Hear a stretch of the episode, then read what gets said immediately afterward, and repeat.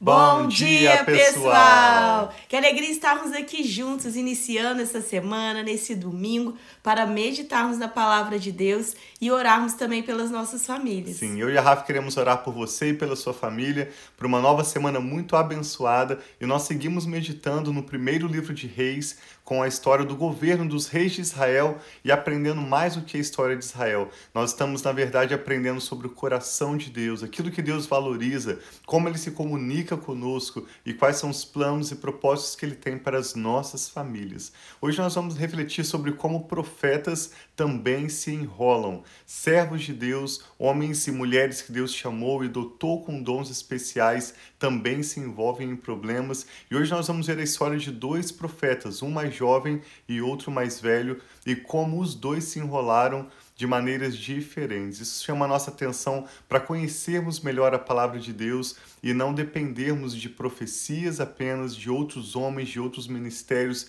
que são falhos e podem errar. Essa história principalmente vai mostrar que um profeta deixou de lado uma orientação que Deus lhe havia dado para atender a orientação de um outro profeta que era um homem de Deus mais idoso, um homem respeitado, mas ao dar mais atenção à tradição religiosa ou à palavra daquele profeta, e mais velho, o jovem acabou deixando de lado uma orientação que Deus lhe deu e se envolveu em problemas. Então vamos meditar hoje com a leitura de 1 Reis 13 e ao final dessa leitura nós queremos orar pela sua família e por uma nova semana muito abençoada. Amém. Então vamos orar como sempre nós oramos antes de ler a palavra Sim. para pedir que o Senhor possa nos ajudar mesmo a entender, a receber aquilo que ele tem especialmente Amém. para cada um de nós. Pai, muito obrigado, obrigado por esse novo dia, por essa nova semana que nós apresentamos, Pai, a Ti. Pedimos a Tua bênção sobre toda essa semana e sobre todo esse dia. Senhor, fale conosco através da Tua palavra, abra os nossos olhos para que nós possamos ver aquilo que o Senhor tem de especial para nós, a mensagem que o Senhor tem para cada um de nós, que nós possamos receber, Pai, daquilo que o Senhor tem para nós, a porção de hoje, em nome de Jesus. Amém. Diz assim então, 1 Reis capítulo 13, o homem de Deus que veio de Judá. Nós estamos no contexto do governo de Roboão e Jeroboão. Vemos como logo depois da liderança de Davi, que foi um homem de Deus e continua sendo um exemplo para nós, apesar das suas falhas e fraquezas, Davi sempre se rendeu a Deus e buscou a vontade de Deus, de forma que ele foi considerado um homem segundo o coração de Deus. Em seguida nós lemos sobre o seu filho Salomão, que governou sobre Israel, construiu o templo, construiu o palácio e construiu um reino glorioso após render o seu coração para buscar a sabedoria de Deus, para servir bem o povo de Deus. Mas no final da sua vida, Salomão desprezou a palavra de Deus, se envolveu com várias práticas que o Senhor não se agrada, e então um profeta veio a Salomão para anunciar que o reino dele, aquele reino glorioso, seria dividido em doze partes, e apenas uma pequena parte seria dada à sua descendência. Então Roboão reina apenas sobre as tribos de Judá e Benjamim, e todas as outras dez tribos são dadas a um homem chamado Jeroboão, que é um homem que se voltou contra o Senhor. Ele instituiu vários é, homens que eram fora da tribo de Levi como sacerdotes, o que era proibido pela lei de Moisés, e ele incentivou o povo de Israel, as tribos do norte, a se envolverem com a idolatria e adoração de falsos deuses e todo tipo de perversidade. Então aqui o Senhor manda um outro profeta que vai falar a Jeroboão. Diz assim, verso 1, 1 Reis 13. Por ordem do Senhor, um homem de Deus foi a Judá, de Judá a Betel, quando Jeroboão estava em pé junto ao altar para queimar incenso. Ele chamou contra o altar, ele clamou contra o altar, segundo a ordem do Senhor. Ó altar, ó altar, assim diz o Senhor: um filho nascerá na família de Davi e se chamará Josias. Sobre você ele sacrificará os sacerdotes dos altares idólatras, que agora queimam incenso aqui, e os ossos humanos serão queimados sobre você. Naquele mesmo dia, o homem de Deus deu um sinal. Este é o sinal que o Senhor declarou: o altar se fenderá, e as cinzas que estão sobre ele se derramarão. Observe que esse jovem era um profeta enviado pelo Senhor. Ele profetiza o nascimento de Josias, que John Wesley bem observou que nasceria 300 anos depois dessa palavra profética ser liberada. E o Senhor deu o sinal de que aquele altar iria se romper e as cinzas que estavam sobre ele cairiam. Esse era um altar pagão, onde Jeroboão estava oferecendo incenso e queimando incenso a falsos deuses. Diz verso 4 que quando o rei Jeroboão ouviu o que o homem de Deus proclamava contra o altar de Betel, Jeroboão apontou para ele e ordenou: prendam-no. Mas o braço que ele tinha estendido ficou paralisado e não voltava ao normal. Além disso, o altar se fendeu e as suas cinzas se derramaram, conforme o sinal dado pelo homem de Deus por ordem do Senhor. Então o rei disse ao homem de Deus: Interceda ao Senhor, o seu Deus, e ore por mim, para que o meu braço se recupere. O homem de Deus intercedeu ao Senhor, e o braço do rei recuperou-se e voltou ao normal. O rei disse ao homem de Deus: Venha à minha casa e coma algo, e eu o recompensarei.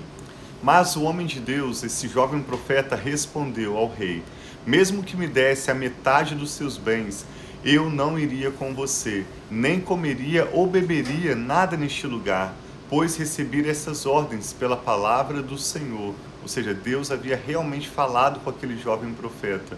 E o Senhor lhe disse: Não coma pão, nem beba água, nem volte pelo mesmo caminho por onde foi.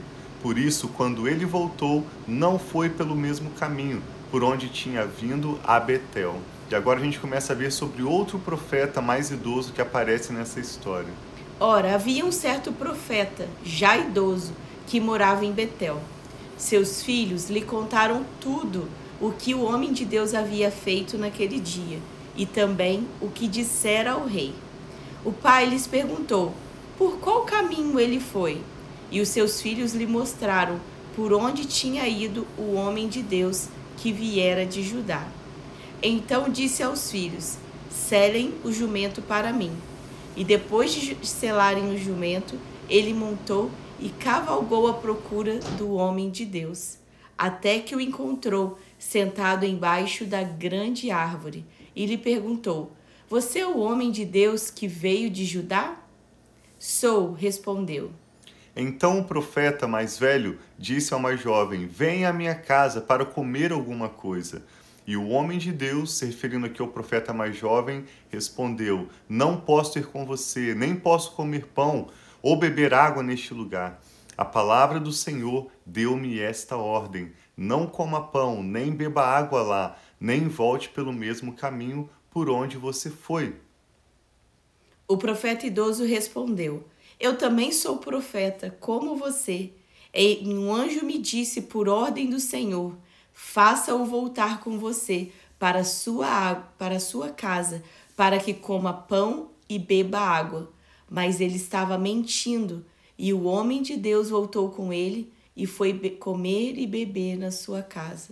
Enquanto ainda estavam sentados à mesa, a palavra do Senhor veio ao profeta idoso que tinha veio ao profeta idoso que o havia feito voltar. E ele bradou, falou em alta voz ao homem de Deus mais jovem que tinha vindo de Judá: Assim diz o Senhor: Você desafiou a palavra do Senhor e não obedeceu a ordem que o Senhor, o seu Deus, deu a você. Você voltou e comeu pão e bebeu água no lugar onde você, ele falou que você não comesse nem bebesse. Por isso, seu corpo não será sepultado no túmulo dos seus antepassados. Quando o homem de Deus acabou de comer e beber, o profeta idoso selou um ju seu jumento para ele. No caminho, um leão o atacou e o matou, e o seu corpo ficou estendido no chão, ao lado do leão e do jumento. Algumas pessoas que passaram viram o cadáver estendido ali, com o leão ao lado, e foram dar notícia na cidade onde o profeta idoso vivia. Quando este soube disso, exclamou: É o homem de Deus que desafiou a palavra do Senhor. O Senhor o entregou ao leão que o feriu e o matou, conforme a palavra do Senhor o tinha advertido. O profeta disse aos seus filhos: Selem um jumento para mim. E eles o fizeram. E ele foi e encontrou o cadáver caído no caminho, com o jumento e o leão ao seu lado. O leão não tinha comido o corpo, nem ferido o jumento. O profeta apanhou o corpo do homem de Deus, colocou-o sobre o jumento e o levou de volta a Betel, a fim de chorar por ele e sepultá-lo. Ele o pôs no seu próprio túmulo e se lamentaram por ele, cada um exclamando: Ah, meu irmão! Depois de sepultá-lo, disse aos seus filhos: Quando eu morrer, enterrem-me no túmulo onde está sepultado o homem de Deus. Ponham os meus ossos ao lado dos ossos dele, pois a mensagem que declarou por ordem do Senhor contra o altar de Betel e contra todos os altares idólatras da cidade de Samaria certamente se cumprirá. Mesmo depois disso, Jeroboão não mudou o seu mau procedimento, mas continuou a nomear dentre o povo sacerdotes para os altares idólatras. Ele consagrava para esses altares todo aquele que quisesse se tornar sacerdote. Esse foi o pecado da família de Jeroboão que o levou à sua queda e à sua eliminação da face da terra. Nós vamos ver pouco mais ainda sobre o final da, do período de liderança de Jeroboão e como o Senhor vai o exterminar da sua liderança, da sua posição de rei sobre Israel. Mas essa história é muito interessante e a partir de agora, à medida em que lemos mais sobre a história dos reis de Israel, principalmente os reis que governaram na porção norte de Israel, nós vamos ver o ministério de vários profetas. A Bíblia já mostrou outros profetas desde o início das Escrituras, como Abraão, que foi considerado um profeta de Deus, Moisés foi considerado um profeta de Deus, um como patriarca, outro como líder de Israel, mas agora nós vamos ver alguns homens que aparecem é, exclusivamente no ministério profético. Eles vêm para trazer revelação da palavra de Deus e aquilo que dos céus o Senhor quer trazer para a terra. Uhum. Mas nós vamos ver que esses homens também se envolvem em problemas.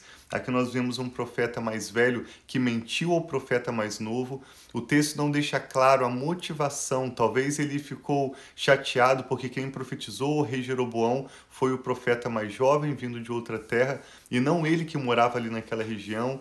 Talvez ele estava com, com ciúmes, não teve a coragem de entregar algumas palavras de Deus. A Bíblia não deixa claro o motivo, mas aquele velho, aquele homem mais velho causou de certa forma a morte do outro profeta mais jovem por causa da mentira que ele falou, dizendo que um anjo de Deus lhe tinha aparecido. Por outro lado, o profeta mais jovem também foi responsável pela sua própria morte, porque ele mesmo, que havia afirmado ao rei Jeroboão e havia repetido àquele profeta idoso as palavras do Senhor, ele desobedeceu as palavras do Senhor para seguir uma orientação do profeta mais idoso.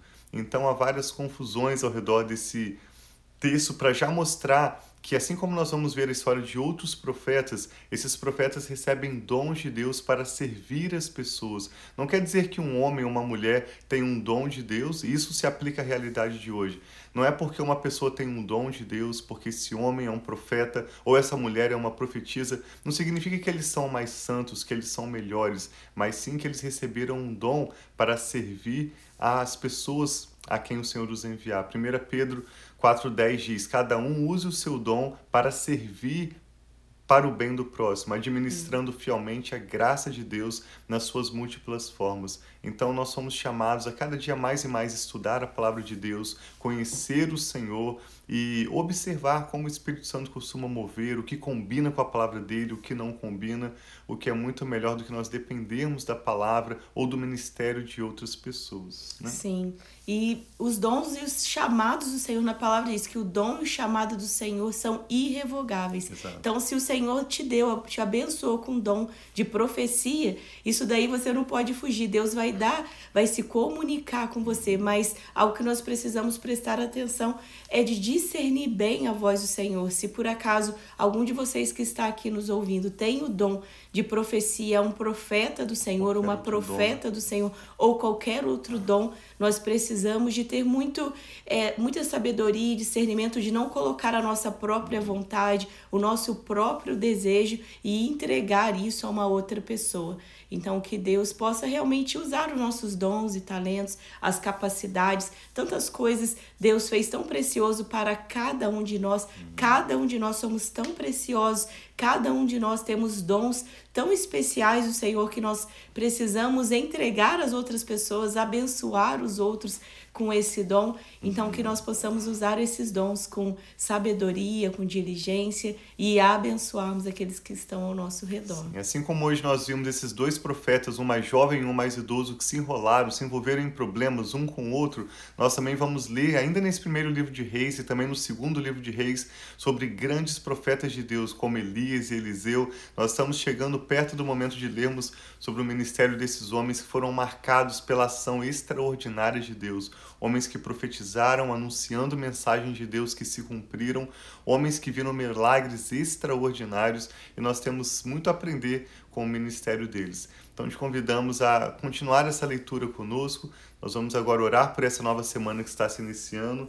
Um abraço para a irmã Lúcia, para a irmã Catarina também, todos que estão conectados conosco aí. Nós te agradecemos por compartilhar conosco o seu pedido de oração, confiar a nós seu pedido de oração e vamos orar por vocês, pela sua família e por todos aqueles que estão também assistindo mais tarde através do podcast Família e Fé ou do nosso canal no YouTube. Você pode nos enviar um e-mail ou uma mensagem no meio em que você estiver e eu e a Rafa nos comprometemos a orar pela sua família. Amém. O Espírito Santo está falando ao seu coração. Vamos orar juntos? Pai, nós te damos graças porque o Senhor é o Deus de toda Sim, sabedoria, Deus que se importa conosco e que fala as palavras que nos direciona. Tua palavra é uma lâmpada para os nossos pés e uma luz para o nosso Sim, caminho. Senhor. A cada dia nós amamos mais e apreciamos a tua palavra, Pai. Queremos conhecer e prosseguir em conhecer o Senhor. Hoje eu e a Rafa pedimos que a palavra do Senhor seja notória a cada um de nós, a essa pessoa que está orando conosco, que o Senhor nos ajude a sermos guiados pela paz do Senhor em nossos corações e pelo conhecimento da tua palavra. Amém. E não por palavras de homens, não por profecias que são dons preciosos, que são mensagens valiosas para confirmar aquilo que o Senhor já tem falado conosco. Mas em primeiro lugar, Pai, a tua palavra seja valorizada em nossas vidas, seja valorizada em nossos lares. Fala conosco, ó Pai. Nos dê olhos para ver, te pedimos. Abra os nossos olhos para enxergarmos as maravilhas da tua lei, como o profeta e o salmista Amém, orou. Abra, Pai, os nossos ouvidos para ouvirmos a tua voz. Nos Amém, ajude Senhor. a percebermos como o Senhor se comunica com cada um de nós de maneiras diferentes. Amém, com alguns assim através de sonhos e visões, com outros através da leitura das Escrituras, outros de forma audível, ou como o Senhor se manifesta. Nos ajude a percebermos as revelações do Senhor e que o Senhor fale conosco e nos guie em cada decisão, em cada escolha pela tua palavra. Eu e a Rafa abençoamos esta pessoa que ora conosco, pedimos Sim, uma ótima semana, que o Senhor nos dê avanços, que o Senhor abra as portas que o Senhor tem diante de nós, Amém, feche também aquelas que o Senhor deseja fechar, livra-nos, Pai, de convites, de conversações que não provém do Senhor. Amém, Senhor e abençoe, Pai, todos os nossos relacionamentos, ministério, abençoe todos os nossos afazeres e compromissos dessa semana. Amém, Declaramos paz sobre a sua família, a bênção do Sim, Senhor, Senhor que enriquece e não traz dores, seja sobre a sua vida, sobre a sua casa. Nós oramos, Pai, e te damos graças em nome do Senhor Jesus. Obrigado, Pai. Amém. Amém. Então tenha um domingo muito abençoado, uma semana muito abençoada e nos encontramos amanhã, né, meu? Deus abençoe, nós amamos vocês. E obrigado por compartilhar essa ministração com alguém de quem você se lembra agora, que também pode orar conosco e ser abençoado através dessa ministração. Nós amamos vocês. Um abração.